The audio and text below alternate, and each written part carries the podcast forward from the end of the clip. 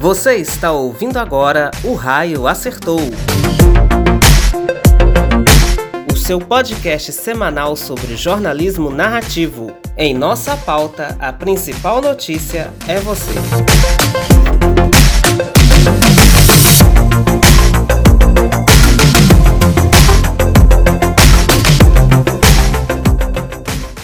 Olá, pessoal, estamos de volta com mais um episódio de O Raio Acertou. O Raio acerta onde falta humanidade.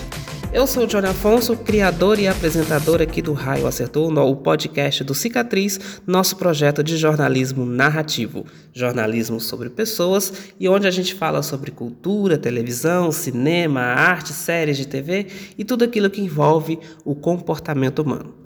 Há poucas semanas, se não foi na semana passada, nós dedicamos um episódio falando sobre as, as obras natalinas, os filmes de Natal, a febre dos filmes de Natal. Por que, que eles geram assim ainda tanto, tanta audiência, tanto conteúdo? Um pouco inspirado nas obras natalinas, hoje o tema do nosso episódio é sobre o gênero chamado de True Crime, traduzido assim de forma literal, os crimes reais. Por que o gênero true crime desperta e vem despertando tanto interesse na indústria do audiovisual? Vamos lá bater um bate-papo legal? Então, pessoal, antes de mais nada, é, o true crime, ele, por alguns pesquisadores do audiovisual, da literatura em si, né, porque temos também os livros, a, o, o o, o, a arte literária, tem até podcast, né, como a Casa Mal Assombrada, aí, que faz muito sucesso. O true crime é um gênero, e é um gênero de, de baseado nos, nos fatos criminais, né? Histórias de crimes reais que aconteceram e que, de certa forma, é, é, é, é, vem conquistando o interesse do público. O que é importante a gente citar no true crime é que toda obra baseada num, num, crime real, ela tem a missão, a responsabilidade, o compromisso de contar aquilo de uma forma não ficcional. Ou quando ela se valer da ficção, que essa ficção não interfira no produto final do, do, do crime que aconteceu. É, duas obras se destacam muito para nós agora recentemente. Vale lembrar que eu não assisti nenhuma das duas por medo. Eu tenho muito medo de assistir essas coisas. E olha que eu amo filmes de terror e assisto muitos filmes de terror. Essas duas obras são, primeiro, é, o caso da Suzanne von Richthofen, que produziu dois longas no Prime Video, A Menina que Matou os Pais e O Menino que Matou Meus Pais, e lembrando que existe um terceiro a caminho, o, o caso Richthofen, Richthofen, ele vai virar uma trilogia no cinema. E o segundo é o. Deixa eu pegar o nome aqui para não falar errado, que é da Netflix, o Dahmer, sobre um assassino, assassino do um assassino canibal americano, Dahmer. A produção da Netflix ela conta a história de um serial killer americano chamado Jeffrey Dahmer né, que ganha o nome da, da, da, da série. É, ela foi dirigida pelo Ryan Murphy, que tem assim uma bagagem fantástica na, na no gênero.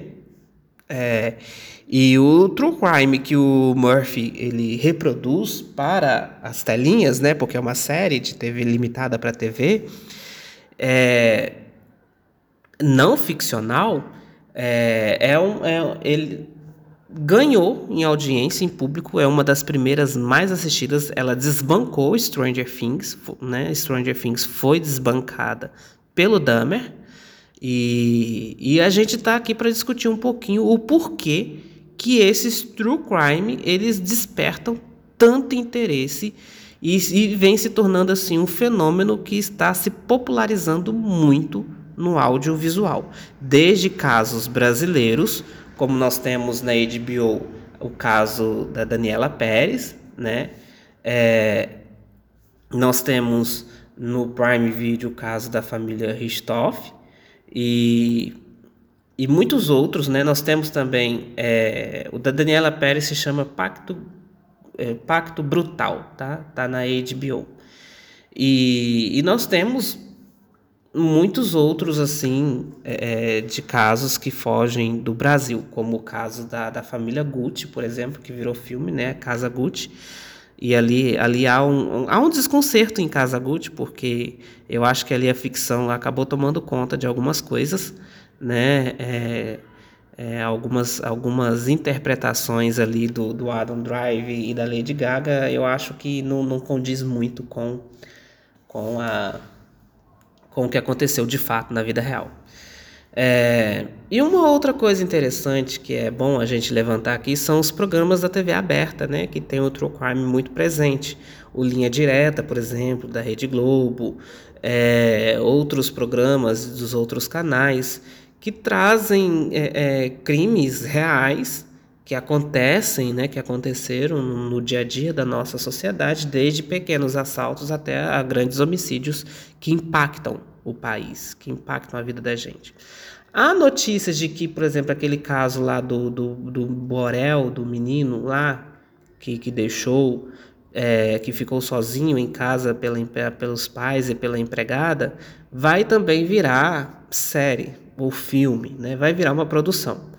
O caso Evandro, que já ganhou um documentário pela Globoplay, né, também está é, aí. Quem matou Eloá também virando documentário.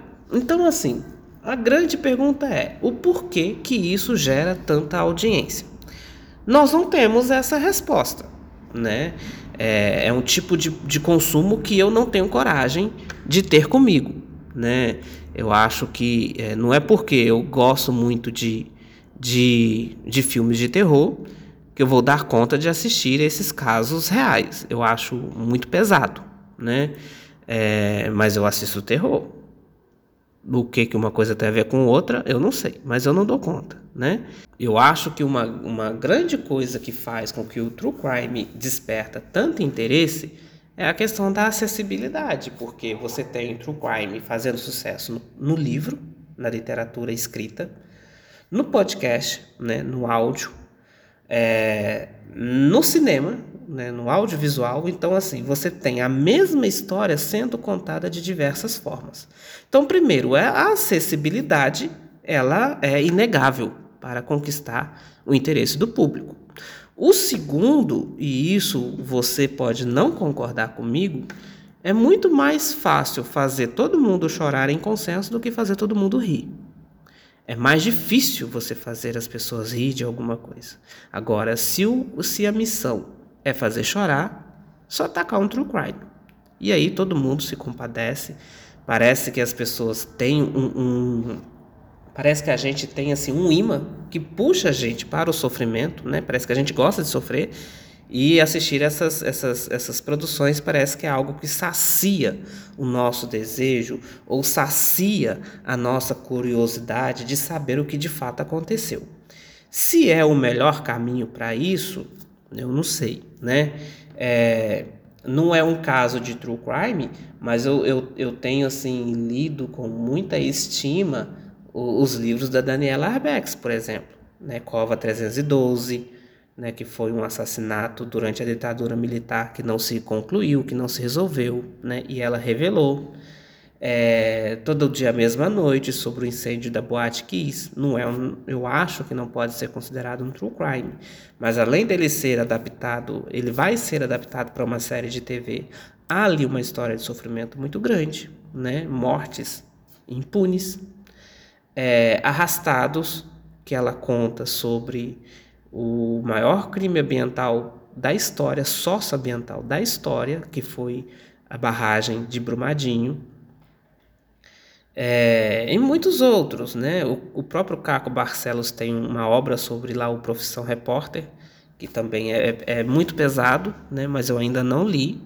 Mas eu gosto dessas literaturas. Eu sou mais eu sou mais cativado por, pelos livros quando o assunto é esse, né? É, existe também um true crime lá da Argentina sobre o caso que envolveu Maria Marta, que é de 2002, uma minissérie que também chocou o país. Assim, as pessoas, algumas também não tiveram coragem de assistir, né? Mas eu acho que para responder assim o porquê desse sucesso é essa acessibilidade. Primeiro é essa acessibilidade. O segundo é a curiosidade humana, que, que é insaciável, né? E o terceiro é o fato de que é mais fácil eu sofrer do que eu sorrir, do que me fazer sorrir, né? Eu acho que esses, esses três elementos respondem muito bem à questão do, do tema do nosso episódio de hoje.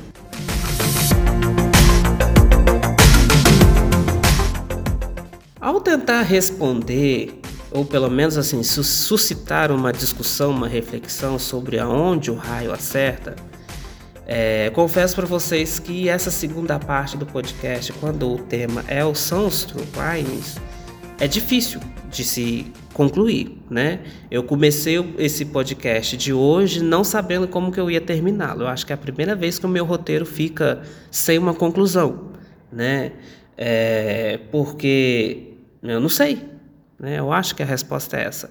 Eu não sei o que, o, que, o, que, o que dizer, o que responder, o que refletir, o que aconselhar quando há um, um sociopata na história, quando há alguém com um espírito suicida na história, quando há alguém que, que tem uma inclinação para a morte, para matar, para tirar a vida de alguém. É, eu estou tentando juntar forças e coragem para assistir Dahmer, e para assistir Pacto Brutal, que é o assassinato lá da Daniela Pérez. Não sei se eu vou conseguir, né? Mas eu estou tentando juntar forças. É... Não consigo ouvir, por exemplo, a Mulher da Casa Abandonada, o podcast de, de grande sucesso, né? Sobre o crime lá. Não dou conta, né? É, é, é algo assim, é muito, muito é, é, um podcast de grande sucesso, um dos maiores sucessos do True Crime já feito. Né? Foi produzido pela Folha de São Paulo, mas assim é uma história muito cruel, né? É onde o raio acerta. Eu acho que primeiro o raio acerta nessas mentalidades de sofrimento, de dor, de angústia. Tem gente que adora assistir o sofrimento alheio. Tem pessoas que sentem prazer de ver o outro sofrendo. E esse outro, você pode tirar um pouco das grandes obras do True Crime e ir para sua família, ir para sua rua, ir para o lugar onde você mora, sabe? Nós não nos compadecemos pela alegria do outro, nós não nos feliz, nós não, não temos muita facilidade de se alegrar com a alegria do outro, mas nós temos uma facilidade muito grande de se aproximar da dor do outro de sentir prazer pela dor do outro, sabe? É, é, talvez seja aí onde o raio acerta. É, há pouco, é, há pouco tempo, eu, eu não sei se esse episódio ainda vai sair, ou se ele já saiu, que é sobre o filme Amsterdã, que tem um cunho político muito forte nele e, uma, e, uma, e um contexto político perverso. É, quando nós assistimos certas estruturas da sociedade, seja ela uma estrutura política, ou uma estrutura econômica, ou uma estrutura familiar, ou uma estrutura educacional, e que essa, independente da estrutura, e que essa estrutura se alia à ambição humana, à ganância do ser humano, aí, já, aí você tem caos e perversidade. Porque quando há arrogância, quando há ambição, quando há ganância, não há espaço para valorizar a vida da outra pessoa. A vida humana de qualquer pessoa que seja, seja da sua família ou não, ela é um nada para você, porque a sua estrutura está na frente, porque o, o, a sede de poder está em primeiro lugar, a sede por vingança está em primeiro lugar. Talvez aí seja uma, um gatilho para o true crime, seja um gatilho para se cometer um crime cruel, ou não, não sei nem se existe um crime que não seja cruel. O centro da nossa discussão de hoje é encarar o true crime como um gênero narrativo, literário. E, e, entenda por literário algo que vai desde as páginas dos livros até o audiovisual. Até o áudio e o audiovisual, que perpassa pelo livro, pelo podcast, pelo cinema, pelas séries de TV, pelos programas jornalísticos de grandes reportagens. É uma arte. O true crime é um gênero literário da arte. Outra questão que a gente tem que ter em mente aqui é um gênero que está despertando muitas e novas narrativas. O interesse do público só vem aumentando a cada ano que passa. Primeiro, por conta da acessibilidade. Está se produzindo muita coisa. Está se produzindo a mesma coisa em diversas linguagens no, no mundo do, do jornalismo multi, multiplataformas então ele, a, a, mesma história é contada de diversas maneiras. Se eu não gosto de ler, eu vou pôr o fone de ouvido e vou ouvir o podcast sobre o caso. Se eu não gosto de ouvir, se eu, se eu necessito de ver, eu vou ir para o cinema ou vou abrir a minha plataforma de streaming na qual eu sou assinante e vou assistir o documentário, o filme, a série de TV que foi produzida sobre o crime.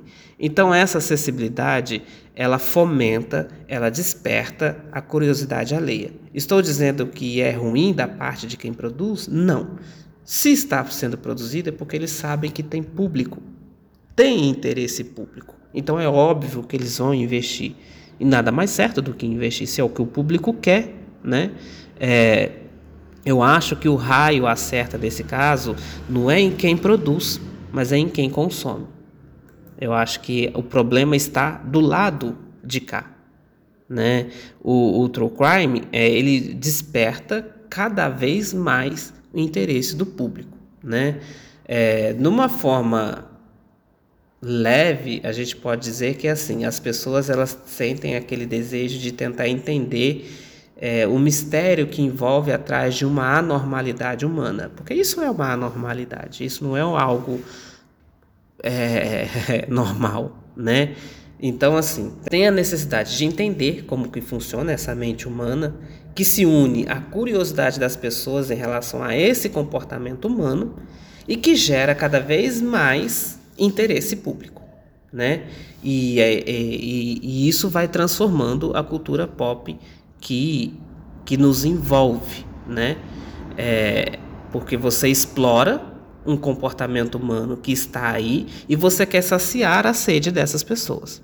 Então, se você quer saciar, então você vai produzir. Se você vai produzir, não vai restar, não vai, é, não vai faltar estúdios do audiovisual que irá aprovar, que irá investir na sua obra. Então, esse é o episódio dessa semana, um episódio pesado, né? Peço desculpas para vocês, mas o true crime ele está cada vez mais entrando na nossa cultura pop, está cada vez mais entrando, nos, eh, influenciando os nossos comportamentos e às vezes eles são reflexos dos, dos, do, do próprio jeito que a gente é, que a gente vive no nosso dia a dia. O raio acertou, o raio acerta onde falta humanidade. E no nosso jornalismo, a principal pauta é você. Muito obrigada pela sua participação. Dá, é, continue assim a nossa discussão lá nas nossas redes sociais. Pode comentar, pode discordar, pode questionar o que a gente fala aqui. E aos poucos a gente vai construindo essa comunidade que a gente chama de cicatriz. Um grande abraço e até a próxima semana.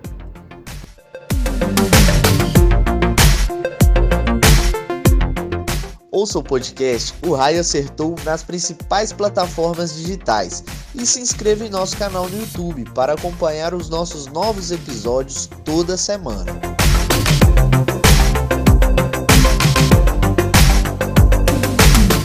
O Raio Acertou. Em nossa pauta, a principal notícia é você.